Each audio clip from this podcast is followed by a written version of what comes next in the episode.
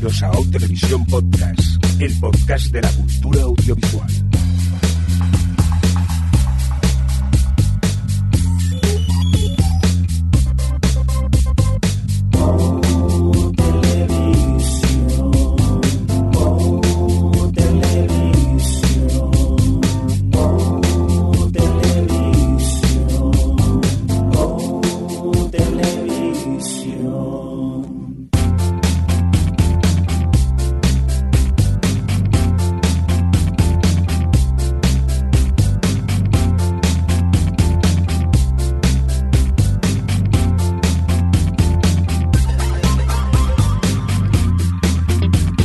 Bienvenidos, bienvenidas a Televisión Podcast, el podcast de la cultura audiovisual en esta nueva edición, eh, la que corresponde a nuestro episodio 194 en el cómputo general y dicho así en términos más televisivos, la S09E07.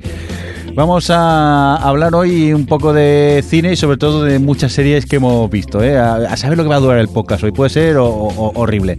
Javier Fresco, ¿qué tal? ¿Cómo estás? Bien, bien, con mucho fresco que hay en el ambiente, ¿no? Y que lo digas aquí calentico, ¿no? Al menos. Qué bien, bajo la mantita. Venga, vamos a saludar también a quien tenemos vía Skype desde Madrid. ¿Qué tal, Adri? ¿Cómo estás? Bien, espero que no me dé mucho ataque de tos, pero voy aguantando. Esperemos, esperemos. ¿Y tú qué tal, Alex? ¿Cómo va todo?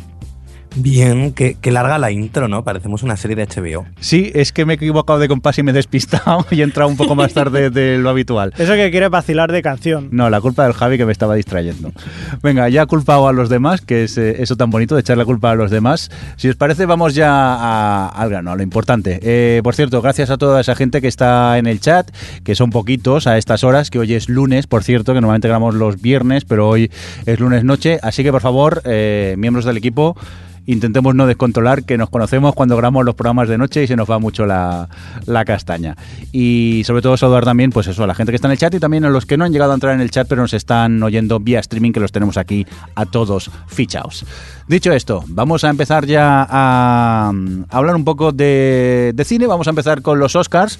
Eso sí, eh, no vamos a dar los nominados, ¿no? Ya, porque han sido hace unos días, Javi, y creo que cualquiera lo puede leer en cualquier lado. Sí, ya se la sabe la gente de memoria, los nominados. Claro lo que, que pasa sí. que sí que hemos tenido la oportunidad de ver algunas de las películas nominadas en los Oscars y vamos a comentar un poco qué os han parecido estas pelis, ¿no, Javi? Empezamos contigo. Mira, va. Venga, va. Tú que has podido ver Birman, ¿qué tal? ¿Qué me pues, cuentas de ella? Es una película eh, de, bueno, dirigida por Alejandro González Iñárritu. Sí. Y bueno, la verdad que tiene, es una película magnífica, yo creo que está, es genial, es una película muy bien hecha.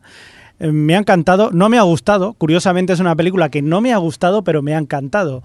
Es decir, es una película que, está muy bien hecha, que la ves, la veas como la veas, dice, es genial, pero a mí lo que es la historia en sí, pues no me ha gustado. No te ha atrapado. no, no me ha atrapado, pero eso sí, lo que me ha atrapado es la forma de enseñar la película, que es un plano secuencia falso, claro, porque hay un momento que tendrán que pararse y habrán ir a mear o lo que sea, pero la verdad que la historia contaba como un, como un plano secuencia que se va moviendo dentro de, lo que es un escenario de teatro, con, eh, con, todos los protagonistas, que además están todos fantásticos, tan fabulosos, ese, Michael Keaton que, que, bueno, que quita el aliento, con, con, Edward Norton, con, en fin, con toda la gente que está allí, que es, es, bueno. Oye, merecido el, el, Globo de Oro como mejor actor que ganó. Sí, muy merecido, muy merecido. Mira que hay gente también muy buena y tal, pero la verdad que, aquí yo creo que es la mejor interpretación que ha hecho en su vida. Y además está haciendo como Birman, o sea, representa que es un, actor que, reniega un poco de su pasado, de haber hecho de superhéroe y quiere intentar hacer un poco de teatro. Y se lo toman un poco a cachondeo a la gente como diciendo, tío, tú de, si estabas ya en ya en este papel, ¿qué vas a hacer en tu vida? Y es un poco una, una crítica a lo que es el mundo de Hollywood, el mundo del teatro y todo este tipo de cosas. Y es curioso, ¿no? Porque además Michael Keaton, que, que yo a estar pues encasillado en ese papel de Batman, pues, eh, pues bueno, le viene que ni al pelo. Y la verdad que está muy bien, o sea, es, magnífica. Yo la verdad que recomiendo muchísimo esta película y, bueno, gustará más o menos, pero sin duda es una película que está muy, muy bien hecha. Oye, pues nada, tomamos eh, nota de Birman, pero son más las pelis que ha podido ver el equipo. En este caso creo que Adri has tenido la oportunidad de ver de Imitation Game, ¿no? Oye, sí, pero dejarnos hablar de Berman a los demás. Ah. Yo también quiero hablar, yo también quiero hablar. Eh, pues, pues, haberlo puesto en el guion, que no lo habéis puesto, tíos listos. Lo he puesto para que supieses aquí, nadie tenías que dar paso. Pero yo no soy vidente. Venga, va, a hablar de Birman. Sí que eres vidente porque ves. Sí, pero ah. aquí solo pone Javi. Venga, cuéntame. Pues, no, que a mí me gustó mucho. Eh, como dice Javi, lo de, la- de técnicamente es una gozada. Eh, son, si no recuerdo mal, creo que eran 12 los planos que secuencia que habían eh, un poco montado para dar la sensación de que esto es solo uno. Y, y si ven, a mí me, gusta mucho cómo está planteado en general, la puesta en escena, lo que es el, el, el- el escenario cómo se mueve la cámara por él y cómo va yendo de un lado a otro está muy bien, pero yo destacaría sobre todo cómo, cómo mm, eh, manipula, bueno, obviamente eso, eh, sí, manipula los, los pasos de tiempo eh, para que encajen dentro del plano secuencia. Me, me llamó mucho la atención porque, bueno, quizá lo otro sí que lo había visto más.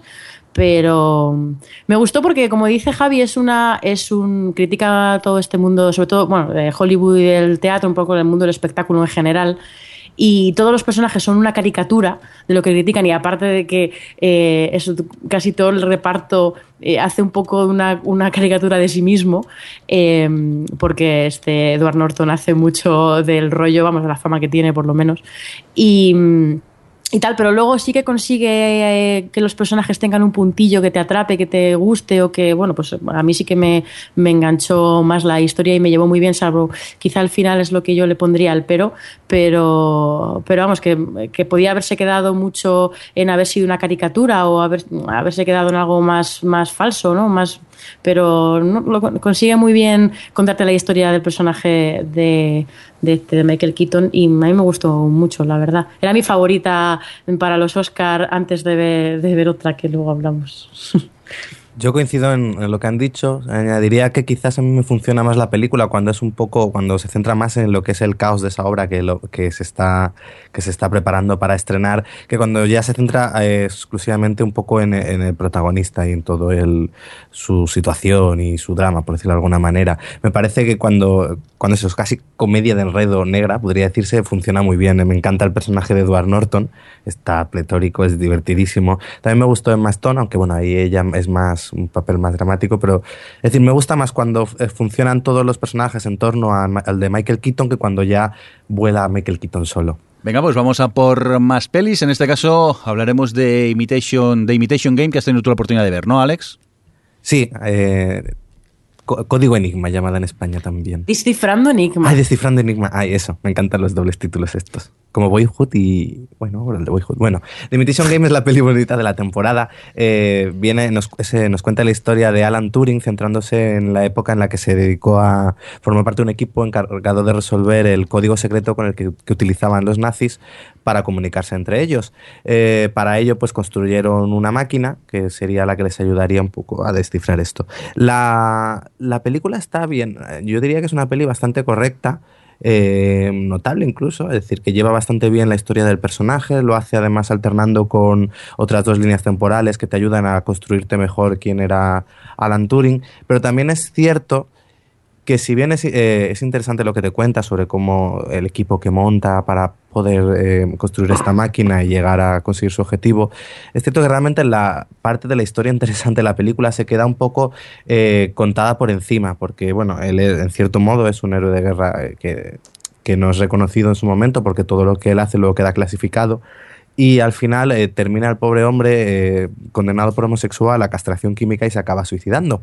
Y toda esa parte de, la- de- de su historia es cierto que está menos, menos desarrollada. Y yo no, no critico a la peli por contarlo menos, pero creo que ahí habría sido más interesante esa parte de la peli que eh, desarrollarlo un poquillo más. No creo, ha habido críticas que decían que lo odiaban o tal, no creo, está bien tratado, pero habría sido más interesante eh, contar un poquillo más de eso.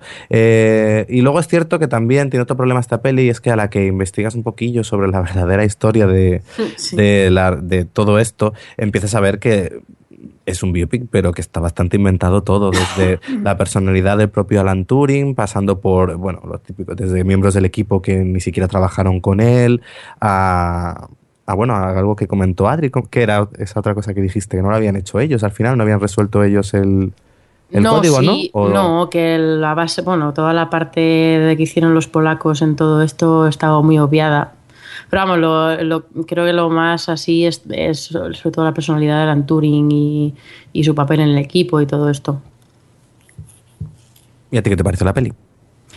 Pues yo estoy contigo. Eh, creo que es ese tipo de película que es difícil que no te guste porque está bien llevada y te lleva bien y como tú como has dicho antes eh, maneja bien las tres líneas temporales para llevar incluso eh, consigue emocionarte en un par de veces o sea a mí me gustó pero pero bueno creo que en tu en el caso tú como que se lo perdonas yo no es que no creo que le pida a la película algo que no quiera contar creo que sí que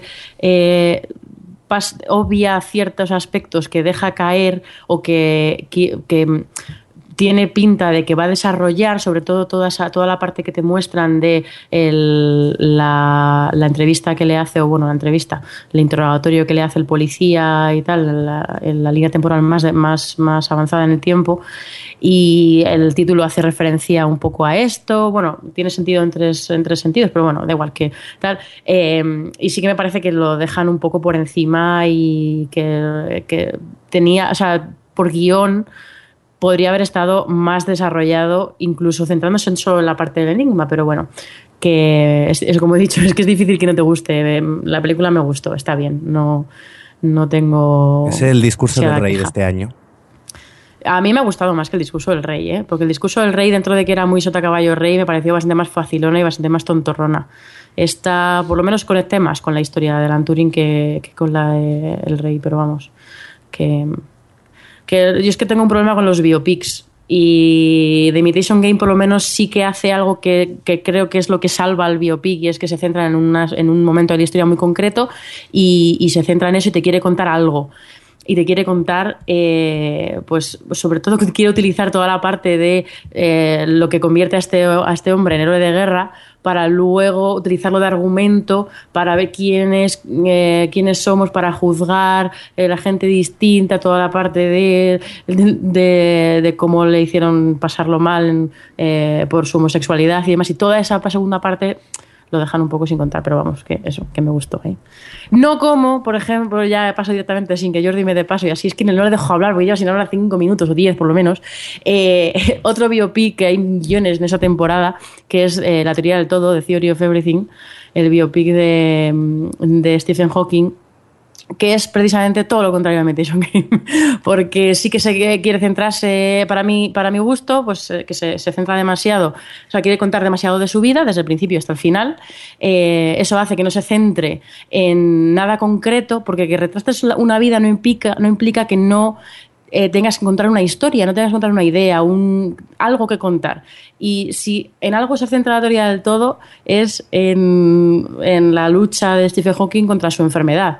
Porque lo de esto de que revoluciona la astrofísica lo ponen un poco de casualidad y porque viene bien para el momento, pero, pero vamos, que pues, si la película fuera se centraría solo en la relación con su mujer. Eh, no sé, a mí me parece eh, bastante sangrante lo tope que es a la hora de dar la dimensión eh, que tiene la figura de Hawking y, y que luego eso me, me parece muy mediocre en general eh, en guion, en dirección, la fotografía es un circo, cada secuencia parece que pertenece a una, a una película distinta.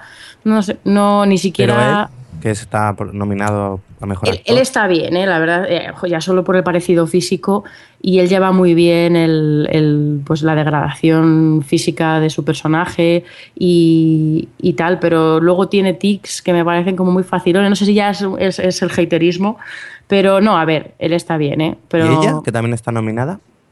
Vaya, me parece totalmente bla. Mm, Es quiero decir, la hace bien porque es actriz. Y esto es, es lo que digo siempre. Y suponemos que una actriz sabe actuar, pero, pero no me parece nada del otro jueves, sinceramente. Así que nada, a mí no me ha gustado nada. Yo soy muy hater de la teoría del todo. Porque es que no, ni siquiera me emocionó un poquito con la historia que cuenta, ¿eh? que tiene este tipo, pasa por momentos muy chungos y te lo cuentan y tal, pero es que no, no, no, conecta, no conecta conmigo. Pues nada, venga, habla tú de la siguiente. Otra vez, ah, es verdad, me que toca. me- que- Ay, que me he Ay, no, enfadado, pues que me he yo, enfadado. así no sigue Sí, hombre, no, que luego te seguido. toca. Que no, no, no, no. Whiplash me toca a mí, que luego te toca Que a tú ti, tienes un podcast para hablar de ella. Que te cae. Bueno, venga, vale, me has convencido. Eh, Whiplash, ¿qué pasa con esta? Whiplash. Whiplash, perdón. Esta película eh, nos cuenta la historia de, de un, de un chaval que está en el conservatorio, que se encarga de tocar la batería, y un profesor que lleva una banda de- dentro de ese conservatorio, que puede decirse como el profesor más exigente de todos, y entonces le dice que, que entre en su banda. Lo que pasa es que es un profesor eh, demasiado excesivo, podría decirse, a la hora de eh, plantearse eh, la forma de llevar la banda y de tratar a los que están dentro de ella. Y es un poco la relación que se establece entre ambos y la forma en la que este profesor, de manera un tanto sádica, intenta sacar lo mejor de su alumno para hacer de él, eh, el, pues eso, el siguiente gran batería. A ver, la película, eh, ahora mismo, de todas las que he visto de, de los Oscars, es mi favorita. Me parece que es una película eh, brutal en el sentido em, que te llega, es decir, estás, te traspasa, por decirlo, eh, es muy tópico, pero traspasa la pantalla, te llega, te contagia una energía brutal. Y yo reconozco que cuando acaba la película, sales eh, casi hasta nervioso. La fui a ver por la noche a la sesión ya tarde de las 11 y salías y era como, ahora no me puedo ir a casa. Digo, de, de todo lo estresado, porque es una peli que te estresa bastante, que es muy intensa. Por suerte está, está muy bien llevada y tiene momentos muy, muy intensos y luego te deja respirar tanto al personaje como al espectador para luego otra vez ir para arriba y cada vez más arriba. Eh, la- las actuaciones tanto de del que hace de profesor, que es J.K. Simmons, que le hemos visto, por ejemplo, en Oz o en, o en The, Closer, es, eh, está estupendo, es decir, eh, lo pone todo y más para construir ese personaje que en principio puede parecer un poco excesivo, pero que luego a lo largo de la película van un poco deconstruyendo y vas comprendiendo hasta qué punto, porque es así. Y luego otro que no ha sido reconocido aquí en los Oscars, no ha tenido nominación, que es el protagonista, el chaval de, pues eso, 19 años. Yo le reconozco el mérito de la energía que es capaz de transmitir. Y luego es cierto que pese a estar al lado de, de una interpretación como la de J.K. Simmons, no se hace de menos. Es decir, es capaz de estar a la altura y de mirar cara a cara al, al otro actor y no quedarse atrás. Algo que, oye, siendo un chaval jovencillo y con y teniendo en cuenta el otro personaje podría haber sucedido fácilmente. Eh, yo la, la recomiendo a, es una peli que pues, la recomiendo a todo el mundo, que no os la perdáis, que la veáis en cine. Creo que tiene que estar rodada, eh, la forma en la que roda la música me, me me pareció estupenda, el montaje que tiene, pero sobre todo cómo te va mostrando, eh, por un lado, cómo, cómo toca, cómo, cómo que va tocando y por otro, el, emocionalmente lo que implica cada vez que está tocando algo. Es, no sé, lo transmite todo muy bien y me ha parecido maravillosa. Y el director tiene mi edad. Eso me deprimió. Adri, ¿a ti qué te ha parecido? No te ha gustado nada, ¿no? Por lo visto. Nada, no, no, no es para nada mi, mi película favorita de los Oscar y no es para nada mi película favorita del año y estamos en enero. ¿Tanto te ha Eh, gustado? Sí, creo que Alex lo ha explicado muy bien, no tengo mucho más que añadir. Yo creo que hay dos palabras que, por las que definiría lo que me, me provocó Whiplash. Una es adrenalina y en eso estoy de acuerdo con Alex, que cuando acabas estás como acelerado, eh, sobre todo porque los últimos 15 minutos son... Eh, tiene una tensión interna ahí, está, está, sobre todo porque, porque te ha llevado durante toda la película y la película va creciendo exponencialmente a medida que va avanzando y ya con el final estás tan arriba y luego la otra palabra por la que yo, con la que yo definiría Whiplash es absorbente, que también es un, que resume lo otro que ha dicho Alex. O sea, que es que estoy muy de acuerdo con todo lo que ha dicho. Toda la parte técnica, visual, cómo, cómo está montada todo, todos los fragmentos más de música. Yo, Jordi, te la recomiendo, porque tú con lo que eres de música, además es, es rollo jazz, tal, eh, creo que la vas a disfrutar. Tú que no sueles ver muchas películas, creo que si tienes que ver alguna los próximos días, elige esta, porque te va a gustar. Creo. Pues tomo nota de, de, ella porque la verdad que todo el mundo habla maravillas de, de esta película y sabiendo un poco de Valtema siempre me, me, ha picado la curiosidad. Javi, tú no la has visto, ¿no? No, tengo muchas ganas pues de verla. Pues deberíamos quedar además... para ir al cine porque encima hace mucho que no voy al, al vale, cine. Pero o sea original que... subtitulado, ¿no? Sí, sí, por supuesto, si vale. no, no me apunto. Pues sí, tengo muchas ganas porque además soy muy fan de, de J.K. Simmons que desde que lo vi en la serie Oz, eh, pues es que este tío es, es, es, un fenómeno. Y me alegro mucho que le hayan dado un papel donde se pueda lucir.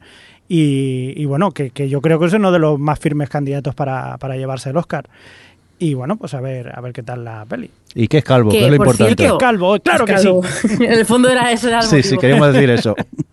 Quería también decir que estoy muy de acuerdo con lo que ha dicho Alex con de Miles Teller porque es cierto que se podía haber quedado atrás ante una interpretación tan potente como la de J.K. Simmons, pero, pero no, no. Además tiene una interpretación muy física y está muy a la altura. Y yo ya tengo muchas ganas de ver por dónde va a ir este chico, porque a mí, eh, en su momento, cuando vi Spectacular Now, lo que más me gustó y prácticamente lo único fue él, el carisma que le daba al personaje en la historia. Y aquí también, es eso, tiene un carisma muy. y además, como físicamente es raro.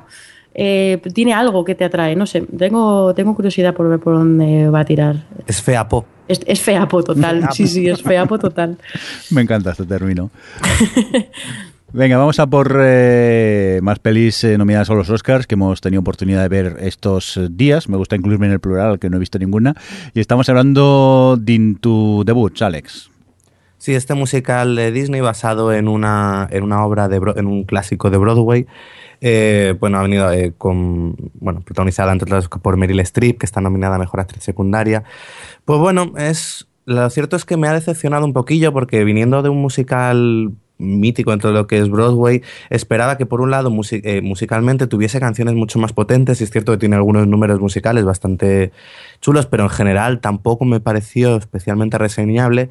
Y luego es una película que tiene un, un problema bastante gordo y es en el cambio de tono. Tiene puede decirse que dos tercios de la película eh, funciona un poco a base de comedia, un poquillo comedia ligera, que juega mucho, porque bueno, esta es una historia que te junta muchos de los cuentos clásicos como Caperucita, Cenicienta, eh, Jack y las, eh, y las habichuelas mágicas, y un poco te hace un remix de todas, te las junta y mete a todos estos personajes en un bosque el bosque de, que da título a la película. Y entonces al principio juega muy bien un poco con el humor, la, la, cosa está de que conocen los cuentos, como les da un poquillo la vuelta, y entre medias canciones que bueno, pues se dejan estar. Pero de repente en el último tercio de la peli cambia por completo el tono y, no, y creo que no funciona para nada. Que cuando intenta ser más grave o más seria, eh, la peli lo que se, se, cae por completo y termina siendo el último tercio bastante aburrido. Eh, si te gustan los musicales porque cantan bastante, no llega a ser como Los Miserables de todo cantado, pero es muy, muy, muy cantada, pues bueno, es vistosa de ver. A mí, quien más me gustó, más que Meryl Streep, fue Emily Blunt. Esta actriz, la verdad que las últimas películas que he visto de ella me, me gusta. Y yo creo que ella es la mejor. Me parece que tiene un personaje bastante divertido, que lo lleva muy bien y, oye, y canta bastante bien. Pero como peli, bastante normal, ¿eh? Pues eh, nada, me sorprende porque es la peli que todo el mundo habla y, bueno, lo que me cuentas me sorprende un, un, pelín.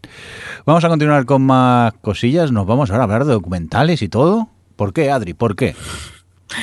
Pues porque nos dio por ver Finding Vivian Mayer, que es uno de los documentales que están nominados a los Oscars este año porque tenía el aspecto de ser el tipo de documental que nos gusta a y a mí.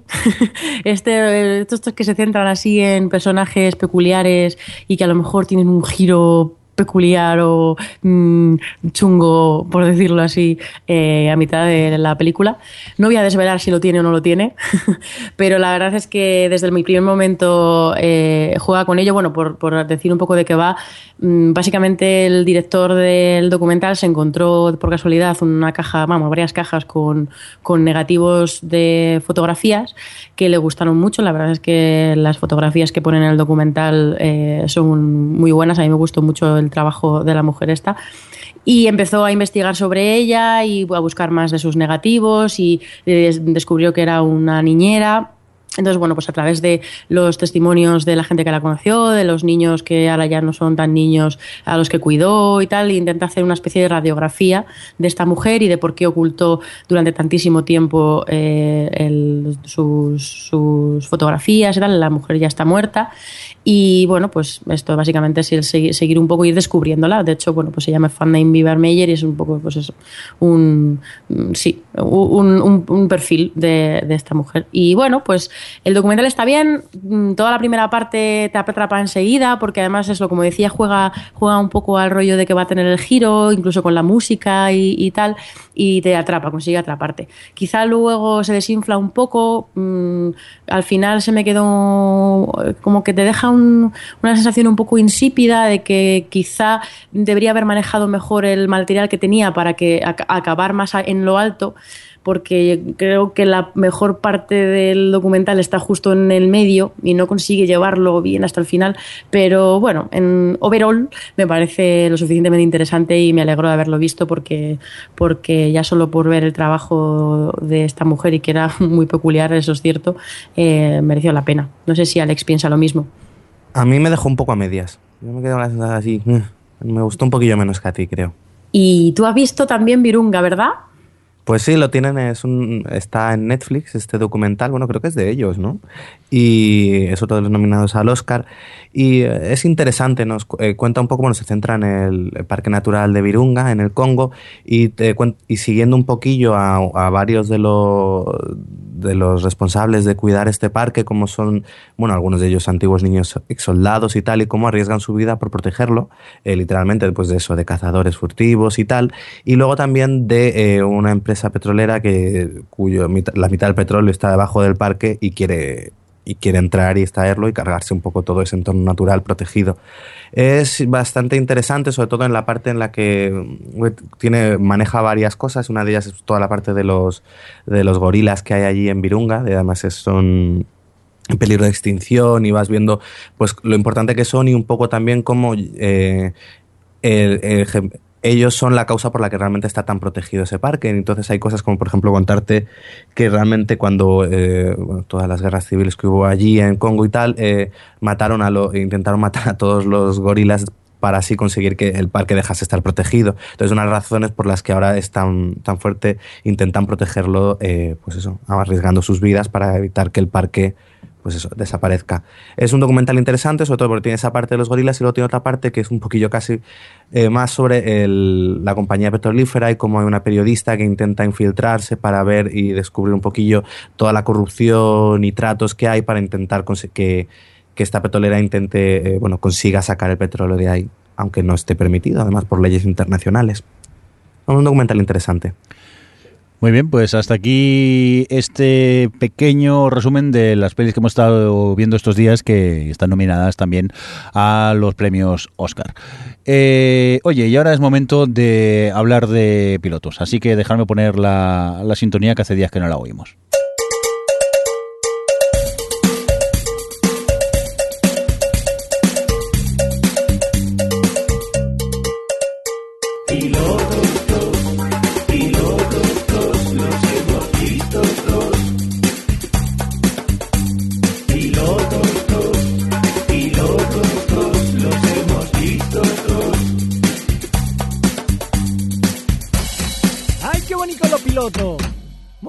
Muy rico, muy rico. Yo no sé si los hemos visto todos, pero muchos, pero muchos sí que hemos visto, ¿eh, Javi? Parece que estos días hace frío, ¿no? Porque- Sí, sí, sí. Cuanto más frío hace, más series vemos. Y menos salimos, ¿no? Porque hay que ver cuántas series hemos eh, estado viendo. Adri, ¿con cuál te gustaría empezar a ti de piloto? Pues mira, yo quiero que Alex me explique qué leches pasa con Empire, porque es que esto no es normal. ¿Aún no la has visto? No, Pues ya te vale, total, ya te paso vale. total. Te pones a ver 12 monos, dos capítulos y no te ves esta. bueno, Mira, Dos capítulos. Oh, madre mía. Luego, luego hablamos. Sí, venga, cuéntanos, Alex, ya contamos luego las audiencias. Pues no, empezamos con el piloto de Empire, que bueno, luego hablarás tú de, de sus audiencias, pero ha sido el fenómeno de esta mid-season. Y nos cuenta un poco el, bueno, nos cuenta eh, un, imper- eh, un, un hombre que es, eh, que es la cabeza de un imperio de una discográfica de hip hop y tiene una familia con, con tres hijos, de los cuales eh, entonces, bueno, le detectan que tiene una enfermedad y decide que va a dejar la empresa al hijo que mejor sea capaz de llevarla. Y de esa manera los enfrenta a los tres, un poco para que entre ellos pugnen por, por ser el mejor y así eh, dirigir esa, ese imperio discográfico. Y en medio de todo esto está la mujer, ex mujer de este protagonista, que es eh, el mejor personaje que nos ha dado la televisión este año.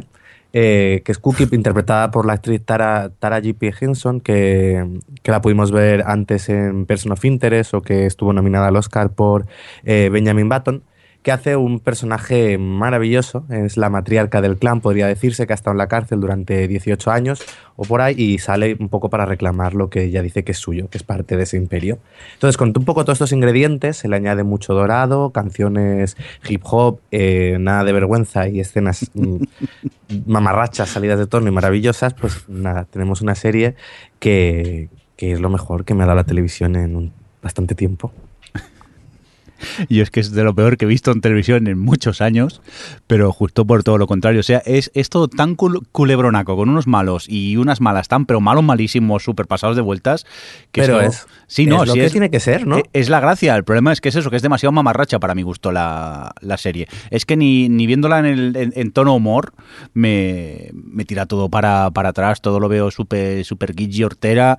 Musicalmente hablando, mm, me perturba un poco. Quizás es por deformación profesional, pero claro, ese momento en el piloto en el que están en, en, en el bar, y empie- eh, en el bar, perdón, en el barco y empiezan a tocar y que suena todo tan definido y con esos estéreos y esos ecos y tal, digo, no puede ser una persona al lado de un piano en medio de un barco sonando así y me echa muy para atrás, pero aparte, ya obviando esto, esto es lo que dices tú, es, es, está muy bien empleada la palabra mamarracho.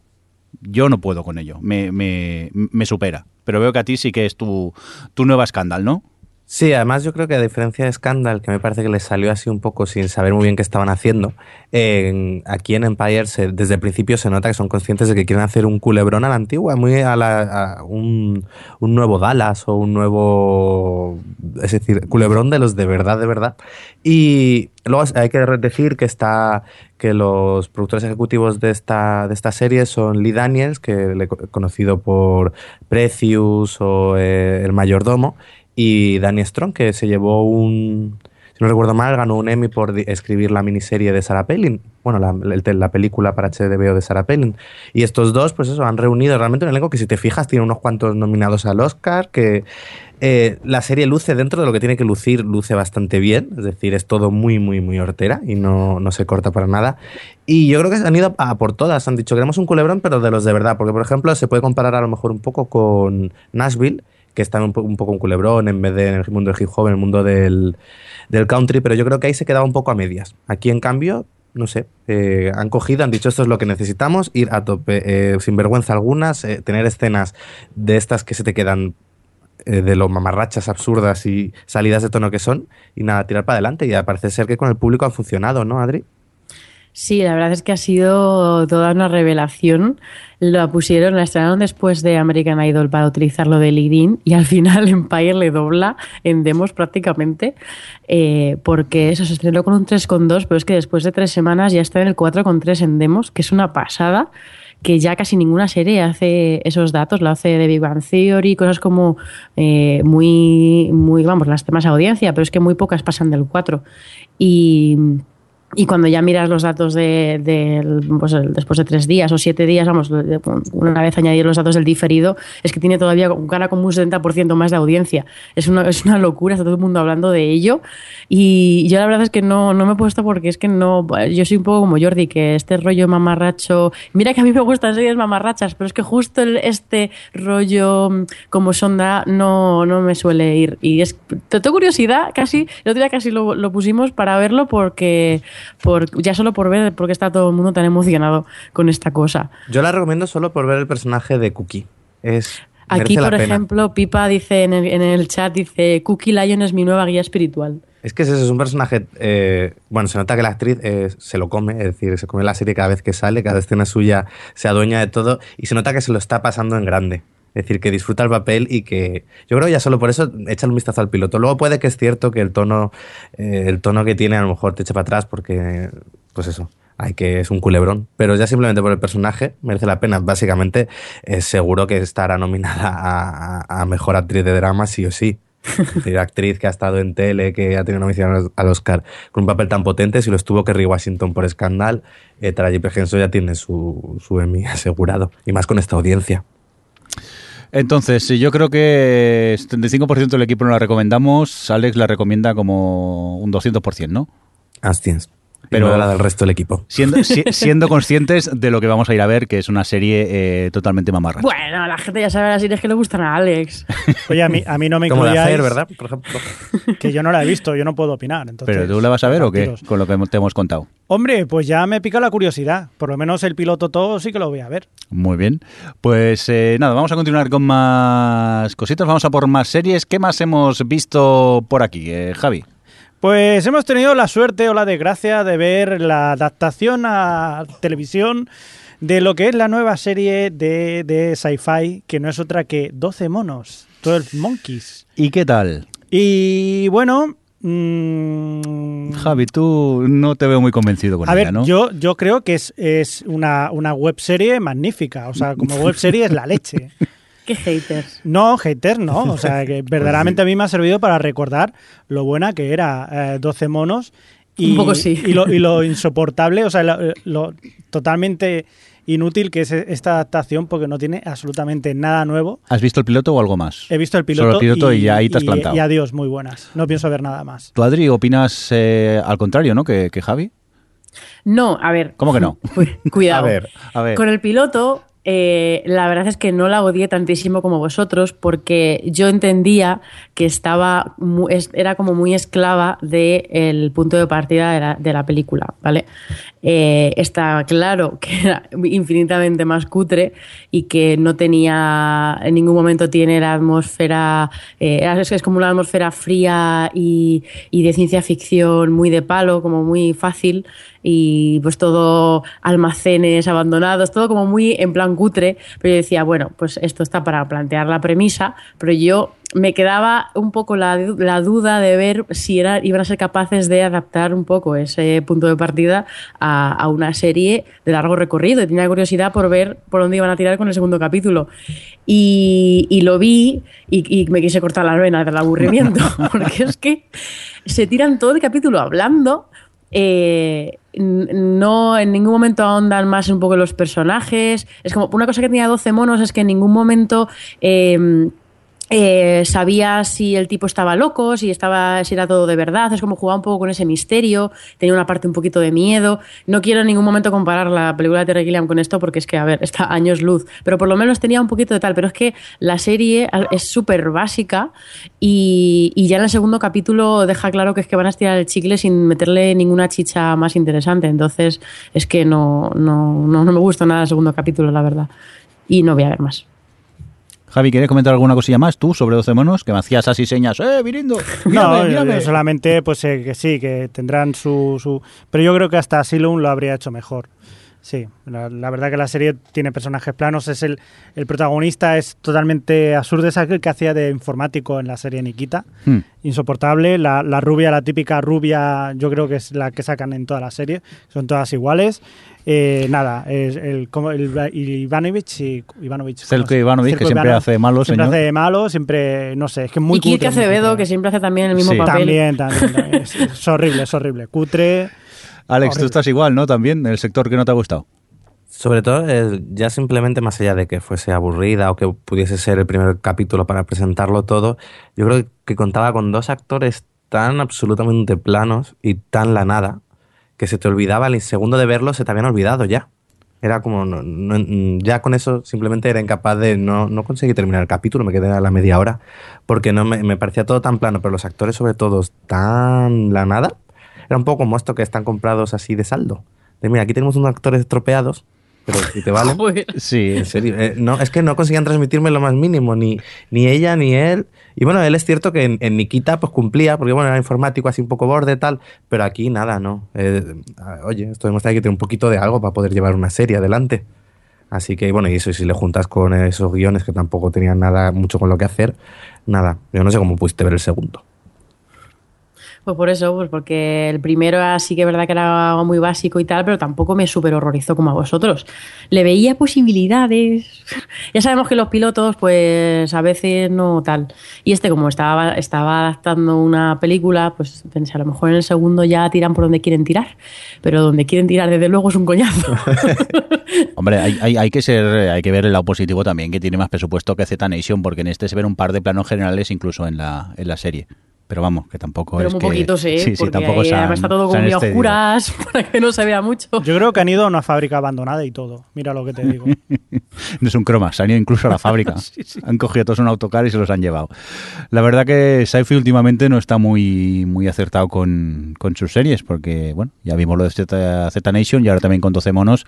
Yo ya os digo, estoy como vosotros. El, el piloto a mí me pareció muy, muy simple. No dejaba de ser una mera presentación de, de los personajes, que no veo mal que te presentan personajes, pero mm, también es quizás que se han colgado mucho de que todos sabemos de qué iba la película y de lo que pasaba y, y lo que me cuentan en, en el piloto no, no me atrapa, no, no me atrae para seguir viendo más. Y tras Si lo no que vas- cuenta Adri, no... Que yo entiendo, por ejemplo, que, que no vayan a tener tanto presupuesto como lo que es una película, ni, ni todo lo que tiene Terry Gilliam, todo lo que le, todo lo que le rodea. Pero si no pueden mejorar nada de eso, al menos el argumento intenta mejorarlo, intenta ir por otro sitio, intenta hacer algo. Pero es que ni eso. Es que nada. No, es que además, eh, una cosa del, en el segundo capítulo, eh, hay un momento en el que él salta eh, y, se- equivoca. Se equivocan y le envían a Corea, o sea, a Corea del Norte a 2006. Y, pero luego, o sea, dices, vale, que- qué idea buena, podían aprovechar y que el tipo pues saltase así un poquito aleatoriamente y entonces tienes oportunidad de hacer cosas interesantes. Pero no, era como muy forzado y no acababan de aprovechar para nada. A ver, es que al final te dabas cuenta de que era una cosa de presupuesto, que es que le meten ahí en una sala pequeña con cuatro coreanos y que le gritan en coreano y ya está. O sea que no, el co- como concepto estaba bien, pero al final la ejecución pues era como muy cutre y muy bla. Entonces, pues no, no tal. O sea, quiero decir que la idea estaba, pero que luego también tenían esas limitaciones de presupuesto, supongo. Que no les intento justificar, ¿eh? pero que, que es como dice Javi, que al final pues tú tienes lo que tienes y tienes que intentar aprovechar y, y de- pues buscarte las vueltas para hacer algo interesante. Y desde luego no lo han hecho. Yo quería recuperar lo que ha dicho antes Mirindo sobre sci-fi, porque es cierto que últimamente no da pie con bola, porque no, no solo Z Nation y esta, sino también eh, Ascension, parece Ascension. que fue un bluff, y otra que fue insoportable era la de Dominion. Es decir, que Mm, últimamente hostia, sí, sí, sí. no. Casi era mejor cuando iban en rollo USA Network haciendo series así de, con un toque familiar a lo que están intentando en su intento de Joder. regresar a la ciencia ficción, porque lo están haciendo terriblemente. Y de Obviamente no van a Librarians hacer un pero. ¿Qué? De Librarians esta también. Ah, bueno, esa al menos no recupera el tono este de Warehouse 13, pero es que estas son insoportables. No, de Estas Libraria- últimas Ni siquiera funcionan como entretenimiento, entretenimiento, porque Dominion yo ahí sí que aguanté hasta el tercero y el tercero era lo apagué o me cortaba las venas. De Librarians y, y creo que está es de- preparando 3001 Odisea final. No, Oye, nunca se sabe, a lo mejor de repente te llega con un Galáctica, bueno, no con Galáctica, pero algo bueno así en medio de toda la basura. Va a seguir viviendo toda su vida de Galáctica. Y ya está, y lo sabéis. Adri, de Librarians es de TNT, no de Ah, Sci-Fi. pensaba que era. Sí, sí. Bueno, pero bueno, como si fuera de Sci-Fi también un poco por... No es que realmente la mejor serie sci-fi que hay ahora la, la hace CW, que son los 100, es la única la serie que más le pega a ese canal. Ahí está Ya Alex. le vale, ¿eh? Ya le vale. Alex empujando Ya lo está, suyo. casa. Barriendo pa' No, es verdad, me refiero. Es la, la serie cuyo tono y presupuesto pegaría, porque, a ver, si hay- eh, los 100 debe costar 4 duros y la rueda en el jardín de atrás. Pero en tono y, y tal encajaría en la cadena. Pero no, este en cada basura. 12 monos es, eh, es lo, lo más desaprovechado de Sci-Fi desde que hizo Helix, que fue también otra decepción. Mira que empezó bien, ¿eh? Pero luego se quedó en nada. Ojo que ha vuelto la segunda temporada de Helix. No, Ya. sí, sí, sí, se han atrevido. ¿La habéis visto? No, yo todavía Yo- me faltan dos de la primera temporada por acabar Mm. y es que me da una pereza continuar con, con ella. Es que ya a mí me pasa igual, me faltan dos o tres episodios, es que no me importa. Empezó prometiendo un poco, pero es lo que decimos. Luego derivó y vamos, y se fue a tomar viento la, la serie. Si al final lo mejor le funciona a sci-fi son las películas tipo Sharnado y, y Preañaconda y Sharktopus. Ya, pero oye, que Sci-Fi era el canal donde estaba Galáctica. Ya, ya, pero Pero di otra serie de Sci-Fi que digas, que, o sea, aparte de Galáctica y Caprica, que digas tal. Farscape, ¿no? Eu- Eureka a mí me gustaba. Ah, bueno, Eureka yo la primera temporada sí que me gustó. Y Almacén 13 era Sci-Fi, ¿no? Espera, no quisiera equivocarme ahora. Pero bueno, Almacén Sí, 13 sí, era también me, Sí, me gustaban sus primeras temporadas. Pero vamos, no hay punto de comparación a, a, a Galáctica o a, o a Caprica. Eran series mucho menores, eran menos entretenimientos. Venga. Bueno, pasamos entonces a la siguiente serie. Sí, venga, vamos a por la comedia esta triste de Togetherness. Alex, ¿qué tal? triste. ¿Qué te ha parecido a ti? Hombre, habla tú, estás tú, Gels. pues yo la verdad que iba con mucho miedo porque, como, como ya he dicho, a mí las comedias tristes estas indies no, no me van. La verdad que me echan un poco para atrás. Me vi el, el piloto, mm, me dejó aquello con ganas de ver el, segundo. También como son episodios de unos veintipocos minutos, también eh, ayuda a, a, seguir con ella. Y la verdad que eh, dentro de tampoco es la serie en mi vida. Me ha picado la curiosidad para ver más y sobre todo el personaje de, que interpreta el, el de la hermana, el personaje que, que interpreta Amanda Pitt y la del amigo que de ellos. Eh, a grandes rasgos es una serie costumbrista de, de una familia que tiene un, un amigo al cual eh, lo echan de casa por no pagar el alquiler y se va a vivir a, a, casa de estos unos días y coincide que también está la hermana de la mujer eh, de viaje en Los Ángeles Ángeles y también se aloja allí. Y es eso, es su, su, día a día, al menos es lo que hemos podido ver hasta ahora. Pero bueno, ya os digo, la, la, relación de esta pareja de amigos, lo que es la hermana Armanda Pitt y, y, el, y el, amigo de ellos, Steve Seed, la verdad que eh, a mí me mantiene el interés. Lo que menos me interesa ahora mismo es lo que les puede pasar al, al matrimonio. Las, las, la, las historias que, que, ocurren en el matrimonio son lo, lo que menos. Ya os digo, mmm, comedia, poco tiene momentos más de, de tristeza que no de, de, comedia y menos comedia de carcajada. Es lo típico de esto de ver quizá con un poco de sonrisa algunas de, de esas situaciones. O sea, me, me, está, me estás diciendo que será el próximo Globo de Oro a Mejor Comedia. sí, seguro, porque tal y como van los Globos de Oro últimamente tiene toda, toda la pinta.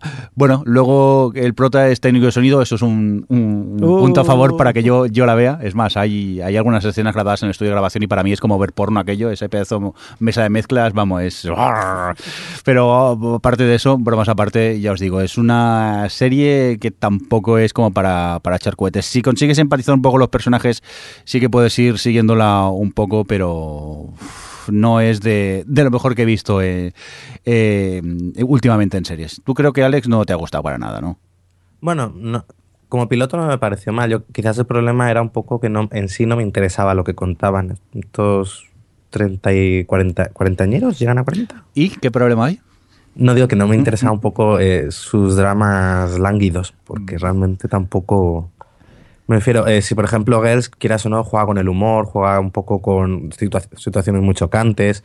Aquí incluso falla un poco como también puede fallar Looking, en que se te quedan un poco como, vale, los personajes pueden estar bien, el tono costumbrista puede estar bien, pero no, no hay nada a lo que agarrarme más allá de eso. Entonces, a lo mejor Looking pues puedo encontrarla un poco más cercana y esto un poco más lejana y por eso no me ha interesado. Pero no creo tampoco que sea mal piloto. Lo que pasa que no es tu, tu tipo de serie, no es mm. la temática que puedan contarnos algo que te llegue a interesar. Sí, aquí no hay negras que vistan leopardo, como un Empire.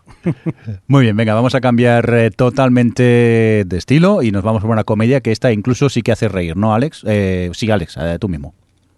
Pues sí. Pero no para ti. Bueno, eh, es decir, es más, eh, me hace mucha gracia todas las ideas que propone, pero lo, a lo mejor a carcajadas no me río, pero me resulta divertida. Es Man Seeking Woman y básicamente nos cuenta la historia de un tipo que ha roto con su novia y que intenta un poco pues volver otra vez a encontrar una chica tal. Y la peculiaridad de esto, en vez de ser la típica comedia, lo, yo que sé, lo, cómo conocí vuestra madre, sino que va a un punto un poco más eh, absurdo. Todos los tópicos eh, o situaciones que pueden ocurrir a cualquier persona eso, que le acaba de dejar la novia y que busca otra, eh, son tomados aquí de forma eh, literal. Es decir, a lo mejor le hacen una cita ciegas con, una chica muy fea que es, que, es, que es un troll, pues literalmente le hacen una cena con un troll. Y así muchas cosas. Entonces es bastante, es, es bastante divertida, sobre todo por, por, lo, que, lo que te va proponiendo, eh, de hacer literal todas esas, esas pequeñas pues eso, cosas con las que te vas encontrando cuando intentas buscar pareja otra vez. ¿Tú, Adri, si quieres de las que se ha reído a carcajadas o no?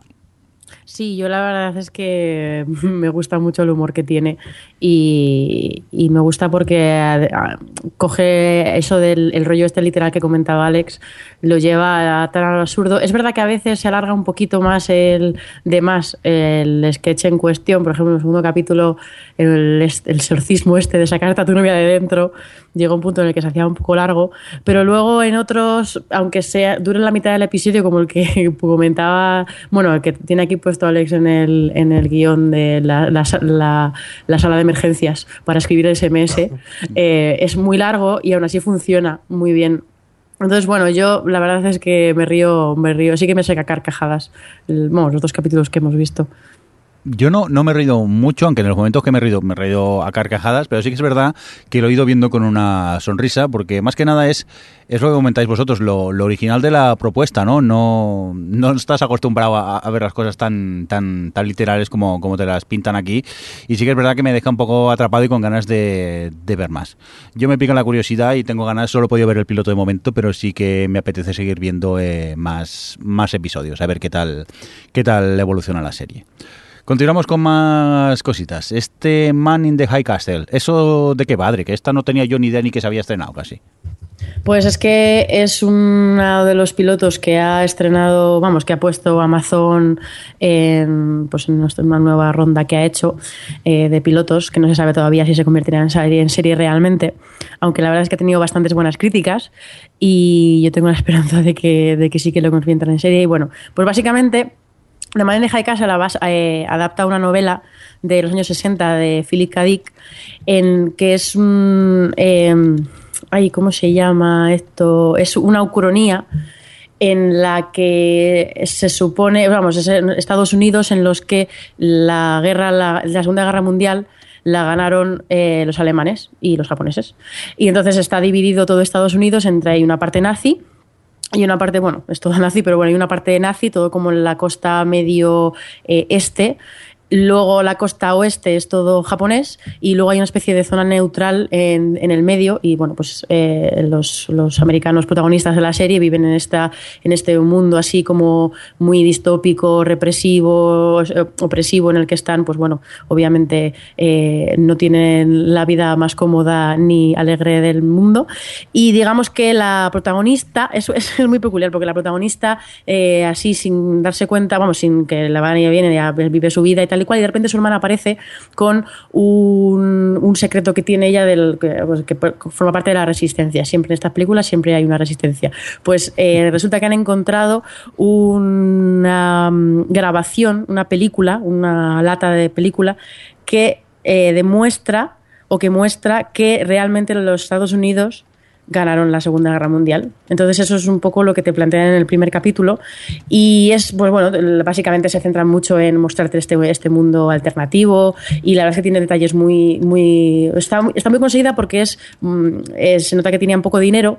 Y pero al contrario que 12 monos es todo como muy oscuro y está todo muy tratado digitalmente, pero sí que consiguen que, crear un, como un aspecto, una atmósfera bastante que te llama mucho la atención. Y no sé, lo que te plantea en el primer capítulo eh, jo, tiene muchas posibilidades.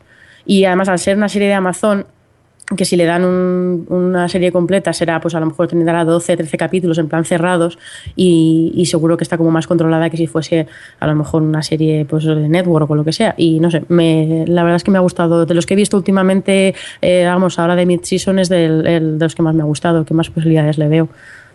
Vosotros no habéis visto ninguno, ¿verdad? No, no, no. Pero la verdad que es que me da pereza ver los pilotos de Amazon porque muchos, luego muchos son, son sí, cancelados ver, y te sí, quedas con te, las ganas. entiendo, pero... ¿eh? Yo no pensaba ver ninguno de Amazon, pero cuando vi el punto de partida de este, no, no, sí, es eh, que es... me llamó mucho la atención y, y, entonces no pude evitarlo. Yo estoy igual, es que me, me llama mucho la atención su, el punto de partida que tiene y supongo que acabaré viéndolo. Lo que pasa es el problema que hemos comentado más de una vez con esos pilotos de Amazon, que luego te los acaban cancelando y eso te dejan a, a medias y, y, jode, sinceramente. Pero bueno, tomamos nota de este Man in the High Castle y continuamos con más cositas. Nos vamos a por el procedimental policíaco de Fox, este Backstorm. ¿Qué has tenido oportunidad de ver tú, no, Adri? Sí, eh, la verdad tenía bastante curiosidad por ver Backstrom porque principalmente lo está protagonizado por Ryan Wilson y lo vendían un poco, bueno, no lo vendían así, pero por, el aspecto que tenía era un rollo house, eh, pero en vez de un médico, pues es un policía un borde, irascible y autodestructivo y este tipo de cosas. Y pues bueno, pues es una serie policíaca. Y bueno, eh, realmente el piloto de Backstrom demuestra que, que no por, por, tener un, a lo mejor un actor que tenga carisma, que no, no creo que necesariamente sea el caso de Ryan Wilson en, en, en drama, he de decir, pero bueno, que por tener un actor así que tal no, no te garantiza nada y es que el guion no hay por dónde cogerlo. Vamos, no es que no haya por dónde cogerlo, es que es eh, completamente random, ¿no? El, el, caso no te interesa en ningún momento, no es que él, él sí que tiene como así el rollito borde, irascible y tal, pero tampoco es que tenga salidas especialmente graciosas, ni que tenga líneas de diálogo que dices, joder, qué brillante. No, no, es como, no, es simplemente borde, asqueroso, no te llama demasiado la atención, entonces no sé, a mí me, me aburrió bastante el primer capítulo y me decepcionó. No sé si tú estás igual. No, Jordi. yo no, yo, yo quizá tiene, tiene que ver con el hype negativo que había por las redes sociales, que ya fui con, digo, bah, a, ver, a ver qué porquería me voy a tragar. Y la verdad que el piloto a mí me estuve entretenido mientras lo vi, eh, no me pareció tan, tan malo. Eso sí, es lo que dices tú, eh, es, un, es un house, en este caso ahora house es policía, y es más bajito y está más gordo que que el house original, pero es que me fascina porque incluso en el momento que, que, ponen, ponen la música de pensar que ponían en house, aquí ponen una música muy similar, cuando él también empieza a pensar, a ver, ¿cómo han podido eh, ocurrir este asesinato? No deja de ser un procedimental de, de, los de toda la vida bastante estándar. Yo creo que si consigues empatizar con el protagonista, pues... ¿Y qué te parece Ryan Wilson en el papel? Después de haberle visto en The Office. Yo he de decir que afortunadamente eh, no me recuerda a, a, Dwight de The Office, que eso es un punto ah, no, claro, a su sí, favor. Eso, estoy de acuerdo, ¿eh? Y bueno, no me disgusta. Lo que pasa que, ¿qué es eso? Es, es que el, el, tipo de borde que hacen no, no para de recordarme a, a House. Quizá fuera un pelín más distinto, aún me atraparía más, pero es que es eso, no deja de ser un, un house, ahora es, es, es policía. A ver, si es que no, no, es malo que se parezca a House, el tema es que, bueno, que... Pero que se parece si demasiado. Tiene... Ya. Bueno, yo eh, en, en, verano, cuando pude ver alguno de los pilotos que vendrían en esta temporada, vi uno que se llamaba Battle Creek, que era un poco este rollo. Se va a estrenar ahora en marzo en CBS y para yo para ver un procedimental policíaco que tenga este rollo humor cínico tal, eh, yo me voy a esperar a este porque la verdad es que el, primer capítulo me gustó mucho y es los precisamente los dos creadores son David Shore que es el de House y Vince Gilligan que es el de Breaking Bad y el, el humor de ellos dos que es así es, es como muy muy desde irónico y cínico y tal es del sarcasmo y esto está en el se ve vamos en el primer capítulo a 200% y yo creo que puede puede estar muy bien Battle Creek así que bueno habrá que todavía hay que esperar un poquito pero vale. yo me voy a guardar mi cupo de serie policíaca para entonces. Yo, eh, volviendo al tema de Backstrom, como procedimental policíaco, si os gustan, eh, no creo que sea tan mala serie. Lo que pasa es que se os tiene también que gustar el, el tipo de, serie, pero si os gustan este tipo de, de, programas, pues bueno, le podéis dar una, una oportunidad, creo, a, a Backstrom. Vamos a continuar con más cositas. Oye, mmm, primero de todo, Alex, cuéntame esto de Cucumber Banana Tofu, ¿qué es? ¿Esto qué es? ¿Una serie? ¿Son varias? Yo es que aquí me he perdido un poco. Pues esto es un proyecto de Russell T. Davis, conocido por ser el que resucitó Doctor Who en sus primeras cuatro temporadas, o el responsable de, bueno, Torchwood y de la Queer as Folk original, la, la inglesa, que ha hecho eh, un, podría decirse, un tríptico de series en el en dos cadenas, bueno, la, en Channel 4, E4 y luego en, en, la, en la web de, de, la cadena, que son, puede decirse como tres series interrelacionadas entre sí. El primero está Cucumber, que es una serie de 40 minutos que nos que sigue a un, a un, señor de 40 años homosexual, bueno, al menos el primer capítulo, eh, y nos cuenta un poco, pues, así con eh, sus vidas, sus amigos, su pareja, su, su vida y, obviamente hay un giro a partir del que, bueno, que se una serie de cosas. Luego está Banana, que tiene un tono más ligero, es 20, son 20 minutos y, es más juvenil. El protagonista eh, pues es un, es un chaval de, de, 19 años, pero curiosamente es un personaje que también sale en Cucumber, es decir, comparte personajes y aunque en una el protagonista de una sea el señor de 40 años y en Banana sea el chaval, eh, ves incluso algunas escenas, las ves por duplicado casi, eh, están interrelacionadas. Y luego por último está Tofu, que es, viene a ser como una web serie documental en el que eh, miembros de, del reparto de la serie y tal hablan sobre el sexo, un poco sobre sexualidad y, y ese tipo de cosillas. Y bueno, es un proyecto interesante sobre todo por eso, porque no solo están relacionados temáticamente, sino también eso, comparten personajes, eh, A mí eh, de ambas me ha gustado quizás más Banana porque reconozco que, bueno, a lo mejor por ser dos personas un poco más jóvenes, eh, tener mucho más ritmo y tal, me recordó un poquillo a, a, Skins a la hora de construir los personajes, darle un, giro siempre que no te esperas. Primero te presenta un personaje, piensas que es tal y luego le da un giro y, y te sorprende. Y, pero Cucumber también está bastante bien, con ese tono un poco también de, de una mezcla entre comedia y drama, así un poquillo eh, amargo y tal, me, me, han parecido curiosos. Creo, creo, que es un proyecto, no sé, interesante, sobre todo que, el, que la cadena, bueno, las, le hayan hecho, es, le hayan dado luz verde a esto, me parece, no sé, muy curioso. Eh, para que se entiendan los nombres de, de las series, por al principio era esto. Eh, al principio de Cucumber te lo explica, dice que hay, eh, que hay una forma de, de nombrar los diferentes grados de una erección que van desde tofu, luego pasan por plátano pelado, que decía, luego por plátano, banana y por último por pepino. Y de ahí los nombres de las series. Mira Yo todavía no he visto nada de, la, nada de, banana ni de cucumber, pero solo he visto el arranque de, de, cucumber en el que te cuentan eso y ya me dio muchas ganas de, de verlas, lo que no he tenido momento. Pero, pero sí, me, me hizo mucha gracia el tofu, banana y cucumber. No, a mí me ha gustado por, también es por ser eso, un poco el regreso de Russell T. Davis, que, oye, siempre, este hombre, por ejemplo, eh, eso también me encantaba en Torchwood, más allá de Doctor Who, me gustaba mucho lo que hizo con Torchwood. Y reconozco por ejemplo, la versión de Queer as Folk, la suya, la que es la original, me, me gustó, me gusta. Mientras que la americana nunca me convenció. Así que, oye, siempre es bienvenido cualquier proyecto de este hombre. Muy bien, pues eh, hasta aquí lo que hemos estado viendo en cuanto a pilotos, pero luego también hemos visto algún que otro regreso. Y mira, si está tu serie favorita, Javi, vamos a hablar de, de pero vamos a dejar que hable Adri y Alex. Adri, ¿qué, qué tal te ha parecido este, esta vuelta de Girls? Bueno, pues de momento he visto dos episodios, no he visto todavía el que se ha emitido esta semana. Y el primero me dejó un poco fría, la verdad. No me acababa de convencer la dirección, sobre todo, y luego que ellos estaban como muy extraños. ¿no? Parecía que los, los, actores no estaban cómodos en, en, sus papeles. No sé, como que me daba. Un, me provocó una sensación un poco extraña, no sabría explicarlo. Eh, pero luego la verdad es que el segundo episodio me ha gustado bastante está muy centrado en Hannah y la verdad, bueno, a ver, eh, a, a, pesar de que me ha gustado mucho cómo ha llevado los personajes la serie, eh, eh, vamos, el resto de los personajes, sí que es cierto que cuando está un capítulo centrado en Hannah y, y lo lleva bien, eh, se nota un montón que, la, que gana mucho y bueno, es un personaje que más me gusta. Y, y, ya como que he pedido un poquito el más sabor de boca o el, el, sí, la sensación extraña que me había dejado el primer capítulo, o sea que ahora estoy, estoy bien, estoy con ganas de ver el tercero. Yo no vi raro el, el primero.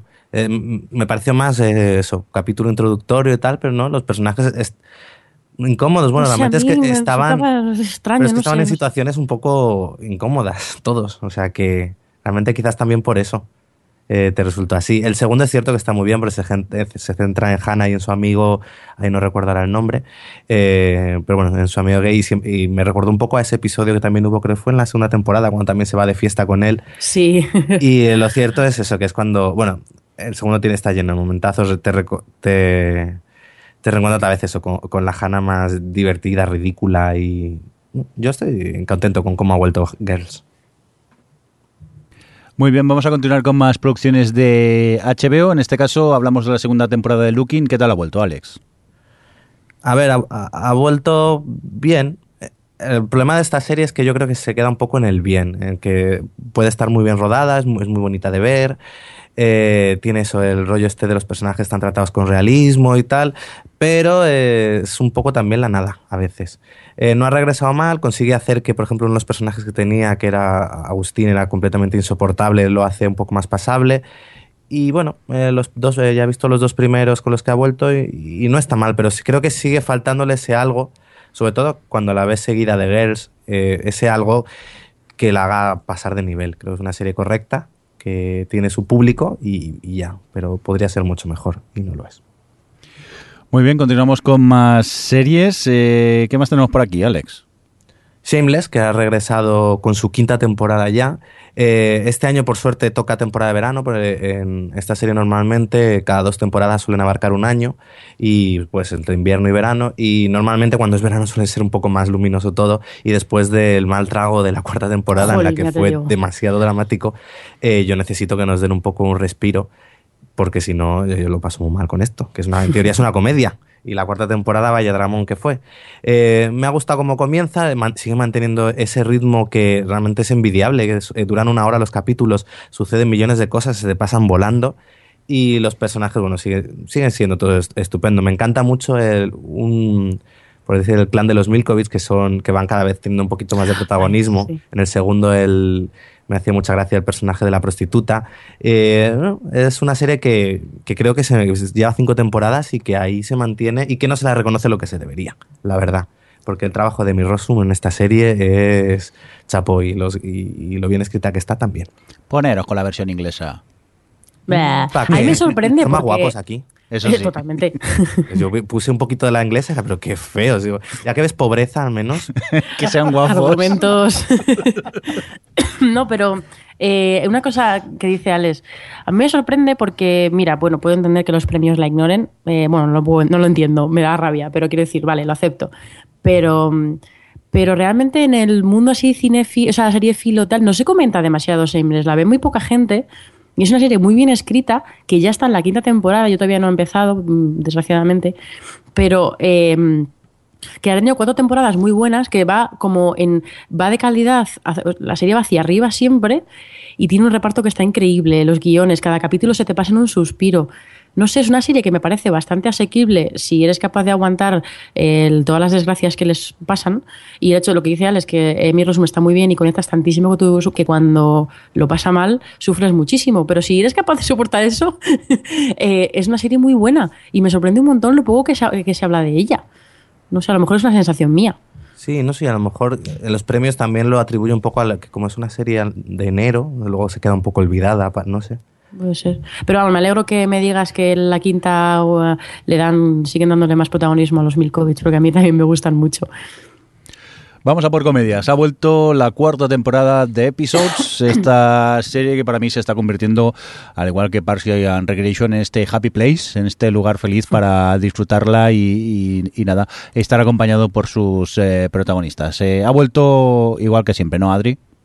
Sí, a mí me gusta mucho Episodes. Es otra que, de la que no se habla demasiado tampoco y me sorprende porque además es una serie que tan meta de, que, que, sí que es cierto que durante la tercera temporada bajó un poquito, bueno, en la, final de la segunda, principio de la tercera, tal, bajó un poquito el nivel del meta, pero enseguida se dieron cuenta de que eso no funcionaba y que tenían que sustentarse en, todo el mundo este de, crítica Hollywood y tal, y, han vuelto y volvieron eh, como se fueron al otro extremo y, es que le sienta muy bien y a mí, no sé, eso que me sorprende que siendo algo tan, mm, tan apto para seriéfilos, no haya más gente que lo vea, porque además te cuentan, como hablan tanto del proceso de creación de una serie y tal, todo desde el punto de vista, obviamente, eh, de, la parodia y de la crítica así ácida que hace al, mundillo pero vamos, a mí los dos protagonistas, los dos ingleses, me encantan. Ella es uno de mis personajes favoritos de la televisión. Bueno, ella y, la, la, que trabaja en la cadena,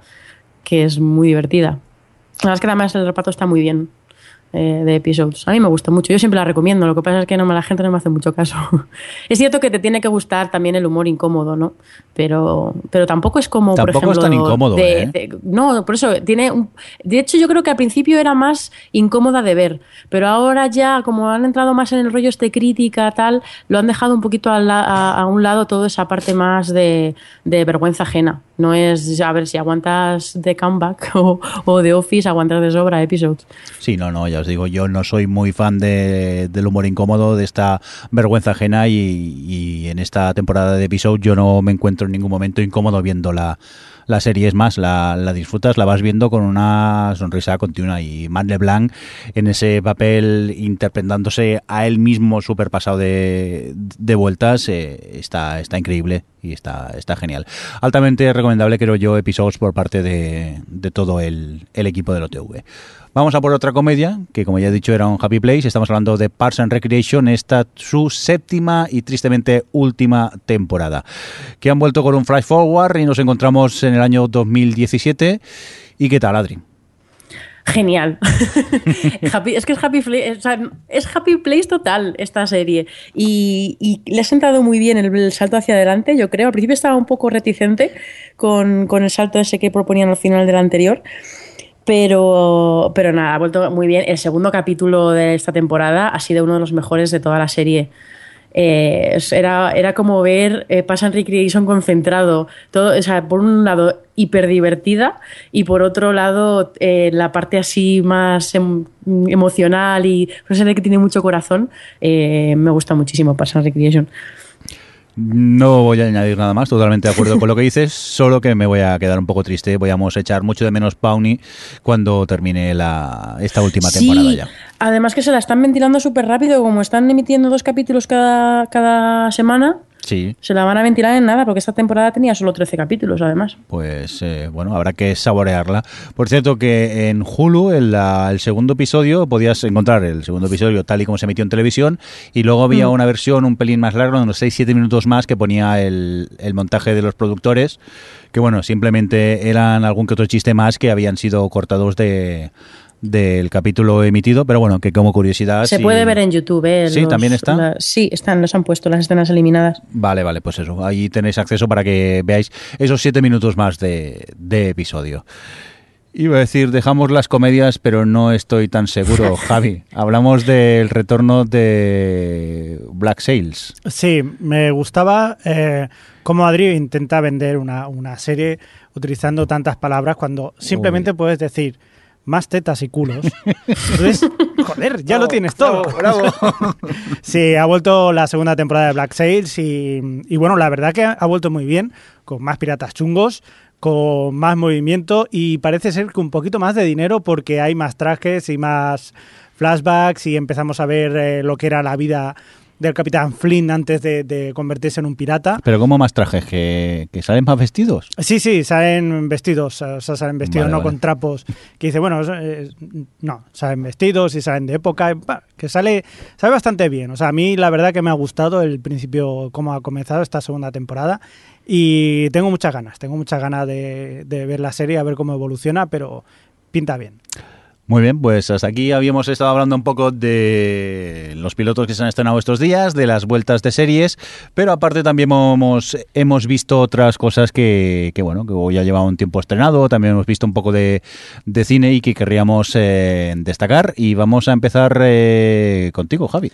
Pues sí, porque mientras todos habéis estado viendo pilotos que yo no me he enterado absolutamente de nada y dices, ¿para qué? Si luego no lo voy a seguir, digo, voy a empezar a ver un poco de miniseries. Porque Y- quieras que no, son como una película pero más larga o como una serie pero más concentrada. Muy bien. Y eso son pues como cosas de agradecer.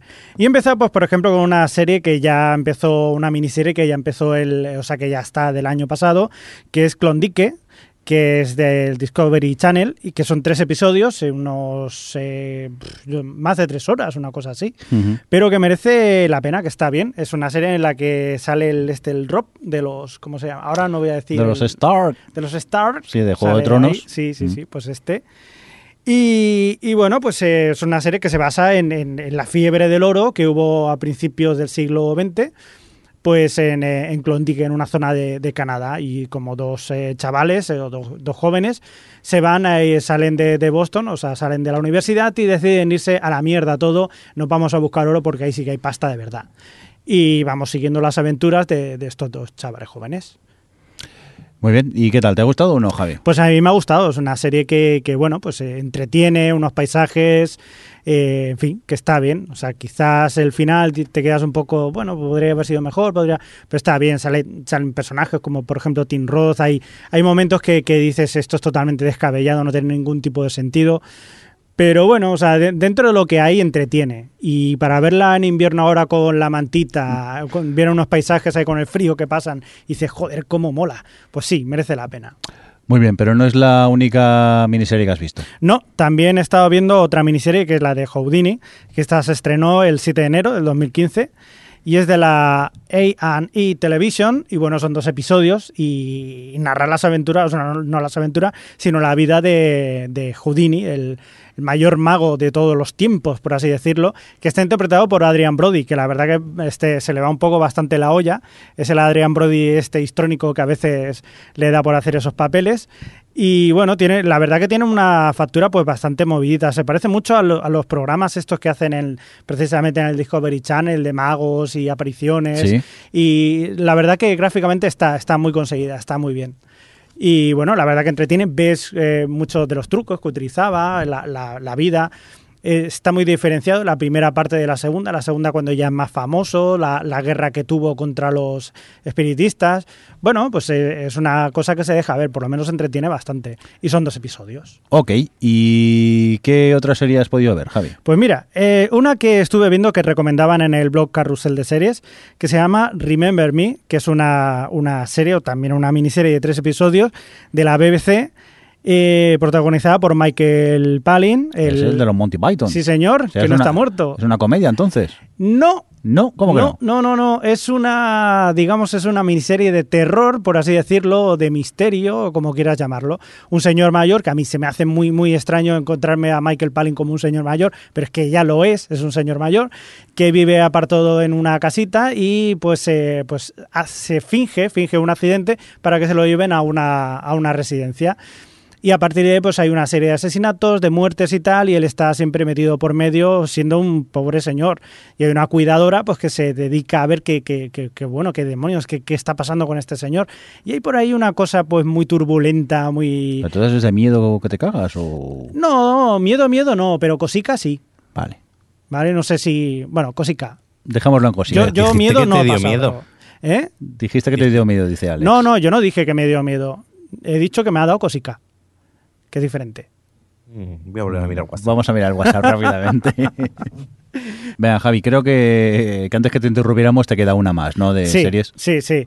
Eh, me queda una que se llama The Missing, que también es otra miniserie de la BBC. Esta todavía no he acabado de verla, pero también es interesante. Son ocho episodios que se estrenó en el octubre del 2014, este último.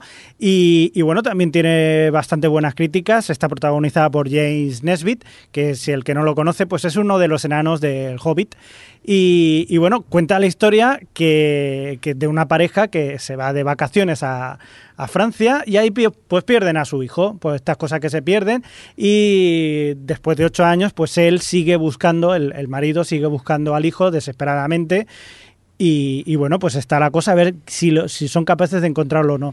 Esto quizás os suene bastante porque digamos que se, se basa libremente en un hecho que ha marcado bastante a, lo que es Gran Bretaña, que es la desaparición de la, de la niña esta del caso, como ahora te voy a decir yo, la niña, Sí, sé lo que quieres decir, pero no me acuerdo yo tampoco. vale, que pasó en Portugal. Sí. Madeleine. Madeleine, Madeleine, eso. exacto, el caso Madeleine. Pues es una cosa pues parecida, es una cosa parecida en el que tienen que investigarse todas las fuentes y a cada episodio te van dando más información Pero sobre es- lo que hay detrás. Eso es muy drama, ¿no? Entonces, la serie. Es dramón, dramón. O sea, yo verdaderamente la- las cosas que son eh, de la de lo que es la investigación es, es chula, es, eh, porque vas aprendiendo, o sea, vas sabiendo poco a poco lo que hay detrás y todo lo que... Y eso está bien, pero la, la parte dramón, como pasaba con, por ejemplo, con la serie de Killing, eso pues a mí me mata. O sea, eh, mujer y marido que no- están ahí, no mi me, hijo, no- no mi me extraña que hayas venido mustio hoy, Javi, a Sí, grabar el podcast. Y es que. muma, muma, joder, muma. vaya, vaya cosas te, te tragas. Y bueno, pues a ver cómo acaba la cosa, pero vamos. Muy bien, pues eh, hasta aquí lo que has visto de series que quieras destacar, ¿no? Sí. Venga, Alex, vamos a por ti. ¿Qué te gustaría destacar de esta quincena? Pues por un lado, eh, hace poco, bueno, eh, Person of Interest hizo una especie de trilogía de episodios que anunciaron así a bombo y platillo y hay que reconocer que, bueno, era una forma un poco de, de prepararnos para un, un gran evento que ha sucedido, que obviamente no puedo decir por spoilers, pero vamos a añadir, decir simplemente que la serie eh, ha dado lo mejor de sí en estos últimos tres episodios, también nos ha dejado bastante tocados a los fans que a los fans, pero que ahora mismo si no la veis os estáis perdiendo una gran serie. Eh, después House of Cards 2, he visto la segunda, la segunda temporada de House of Cards, que ya me, me habías hablado tú, Mirindo, de que está muy bien, de que Robin Wright era aún todavía más mala, pues sí, está estupenda. Es cierto que sigue molestando a veces un poquito el hecho de que le, le acabe saliendo todo bien a, Frank, al protagonista, Kevin Spacey, que es cierto que a veces dices, a ver, esto no tendría que haber salido así, pero bueno, pero yo he disfrutado mucho, sobre todo con algunos de los episodios, como uno en el que el personaje de Robin Wright eh, realiza una entrevista, que es, bueno, es enorme, y ves ahí toda la maldad que tiene. Y vamos, me ha, me ha gustado mucho la temporada y me ha dejado con ganas de ver la tercera, que si no tengo, en- que si tengo entendido, creo que es la, será la última, ¿no? De la serie, ¿no? ¿O Ostras, lo he inventado. pues ahora sí que no lo sé. Sé que se estrena en breve, pero ahora sí que no. Hombre, teniendo no en cuenta idea. también la evolución de cómo termina la primera temporada, cómo termina la segunda, tiene la pinta de que la tercera está dónde la- tiene que ir después de ver cómo acaba la segunda. Pero vamos, que me ha gustado mucho y que espero con ganas la tercera temporada. Luego también vi eh, la película de HBO de Norman Heart y he de decir que no me gustó nada, absolutamente nada. Es una película que, por un lado creo que no está bien, bien contada, eh, funciona a través de secuencias un poco eh, eh, estancas unas de otras, que, porque además es una película que abarca varios años en el tiempo, entonces como que cada escena tiene su propio clima, su propio en comienzo, clima, y termina, pero luego entre ellas todas las secuencias no, yo creo que no funcionan, no te llegan a, a involucrar en lo que estás viendo y además tiene otro problema, el personaje más Rúfalo se pasa toda la película gritando. En sí la película ya es muy histérica, grita todo el mundo, pero él está, sobre todo a partir del minuto 20 por ahí, empieza a dar gritos y, y grita, grita en todas las secuencias y acaba siendo tan insoportable que yo recuerdo que la dejé de fondo y estuve haciendo otras cosas mientras terminaba. Así que no, no, no me gustó nada. Vaya. Pues eh, vamos a por ti, Adri. ¿Qué quieres destacar? No, pues yo de serie solo quería comentar que por fin me he puesto con Transparent y ya la vi en muy pocos días además y me gustó muchísimo. La verdad es que lo de Jeffrey Tambor es de otro mundo y encaja muy bien en cuando antes ha dicho Jordi refiriéndose a Togetherness lo de comedia triste. He pensado en Transparent, vamos, comedia triste indie, eh, es lo que le definiría, porque aunque sí que tiene momentos así más cómicos, pero porque no puedes hacer otra cosa que reírte de lo que le pasa a los tres hijos, porque se parecen por otro lado todo lo que les pase, eh, pero en general todo lo que rodea al personaje del padre es bastante trágico y conecta contigo también. Es que lo hace también Chifri Tambor y todo el último tramo de la serie me resultó brillante. La verdad es que me, me parece que está súper bien escrita y, nada, me alegro un montón de por fin haberle hecho un hueco. Y además que es eso, que se ve en nada, pero cuando te des cuenta se ha acabado porque son muy pocos capítulos y como duran media hora, se pasan en un suspiro. Me ha gustado mucho. Muy bien, pues eh, ahora es mi turno. Os voy a, estoy un, poco- un poco eh, monotemático porque os voy a recomendar dos comedias y las dos son de Comedy Central. En primer lugar, quiero recomendar eh, Broad City. He tenido la oportunidad de ver su primera temporada. Y esta comedia protagonizada por eh, Iliana Gleiser y Amy Jacobson, y por cierto, producida por Amy Poehler, eh, estaba basada originalmente en una webserie. Esto evolucionó, se convirtió en esta serie que he tenido la oportunidad de ver. Y la verdad que hay que decir que mm, al principio eh, cuesta un poco, pero a la que te haces con el humor de estas eh, dos chicas, luego acabas riendo mucho con los, con los episodios de, de Brad City. A grandes rasgos, es el día a día de, dos jóvenes veintiañeras, 25 añeras, más o menos 26, que viven en, en Nueva York y es su, su día a día y tiene puntos muy buenos y un sentido del humor que, que no he visto en otras en otras series, la verdad que, que te sorprende. Y otra comedia que también quiero recomendar es una que descubrí a raíz de Broad City en Hulu, te recomendaban esta, es del cómico Andy Daly, le di a play sin mucha idea de lo que iba a ver y se ha convertido en la comedia favorita de, de esta temporada. Estoy hablando de Review. Es una comedia, es un falso documental de, un señor, Andy Daly, el cual pues se dedica a hacer eh, reviews, a hacer críticas, pero no críticas de películas, cine o comida, sino críticas de la vida real. Y entonces eh, él va recibiendo mensajes y, por ejemplo, eh, la primera que vemos le preguntan, eh, ¿cómo es esto de robar? Y entonces empieza a hacer la crítica de, de qué se siente al robar. Y para poder hacer la crítica, él empieza a robar y, y a ver. Lo que en un principio parece una chorrada que puedan ser gags eh, muy cerrados sobre el tema y ya está. Resulta que todo lo que ocurre eh, en estos momentos que, que prueba, yo que sé, lo que es robar, eso se va incluyendo en la trama, la trama va evolucionando y cada vez se va volviendo la trama eh, de una manera más loca. Y yo hacía tiempo que no me reía a carcajadas con, con una serie tan loca como esta de, de, de Andy Daly, este review que quiero recomendar a todo el mundo si tenéis eh, oportunidad de, de verla. Bueno, y dicho esto, si os parece, nos vamos a por las formas de contacto.